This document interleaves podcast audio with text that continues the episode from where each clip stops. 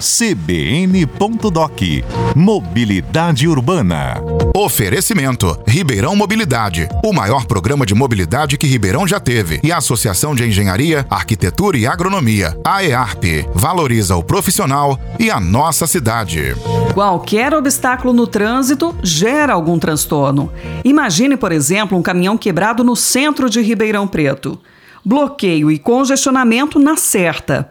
Foi exatamente o que aconteceu no fim de novembro, no cruzamento das ruas Visconde de Inhaúma e São Sebastião.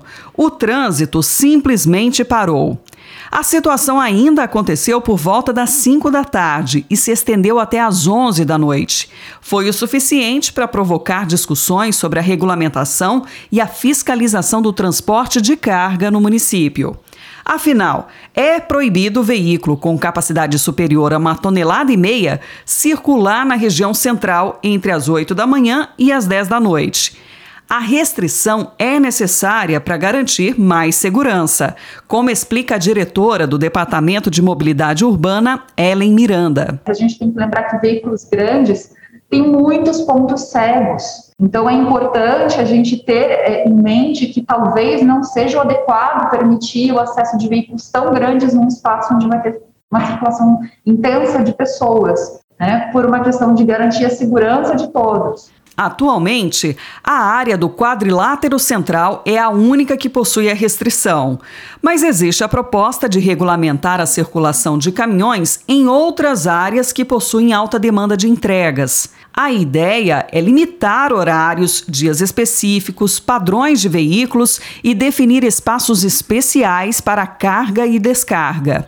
Ter locais que funcionem como centro de recepção e distribuição de produtos permitiriam concentrar a circulação de caminhões e liberar outras vias para os carros, como defende o professor de logística Sidney Moreto. Então, a gente não pode pensar só no processo de movimentação, mas sim de localização desses centros de distribuição. Eu acho que é isso que é o mais importante que tem que ser pensado é, de agora para frente, porque Ribeirão, querendo ou não, é um centro comercial, é um centro metropolitano, de grande porte, inclusive, né? E isso impacta porque a gente não está atendendo só a cidade de Ribeirão.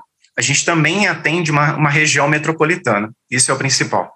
O planejamento eficiente do transporte de carga também reflete na economia, principalmente nos custos das empresas. 70% dos custos com logística de uma empresa é focado nessa parte do transporte. E o transporte ele não é envolvido só pela entrega ou pela movimentação de um ponto ao outro, mas carga, descarga. Então, se um produto ele custa para produção e entrega até o cliente final, 30% do custo dele é com logística, você pode pensar aí que desse produto em si, mais ou menos 20% ele está sendo desempenhado com com as perdas, ou no caso, né, com os ganhos desse planejamento de infraestrutura e de mobilidade. Tornar o sistema de transporte público mais lucrativo também é um desafio para o município em 2022. Hoje, o transporte coletivo de Ribeirão Preto enfrenta duras críticas dos usuários.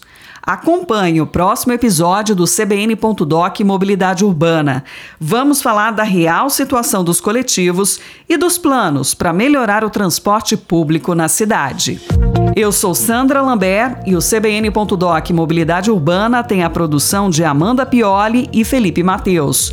Sonorização de Mateus Akira e Alexandre Campos. CBN.doc Mobilidade Urbana. Oferecimento: Ribeirão Mobilidade, o maior programa de mobilidade que Ribeirão já teve. E a Associação de Engenharia, Arquitetura e Agronomia, AEARP, valoriza o profissional e a nossa cidade.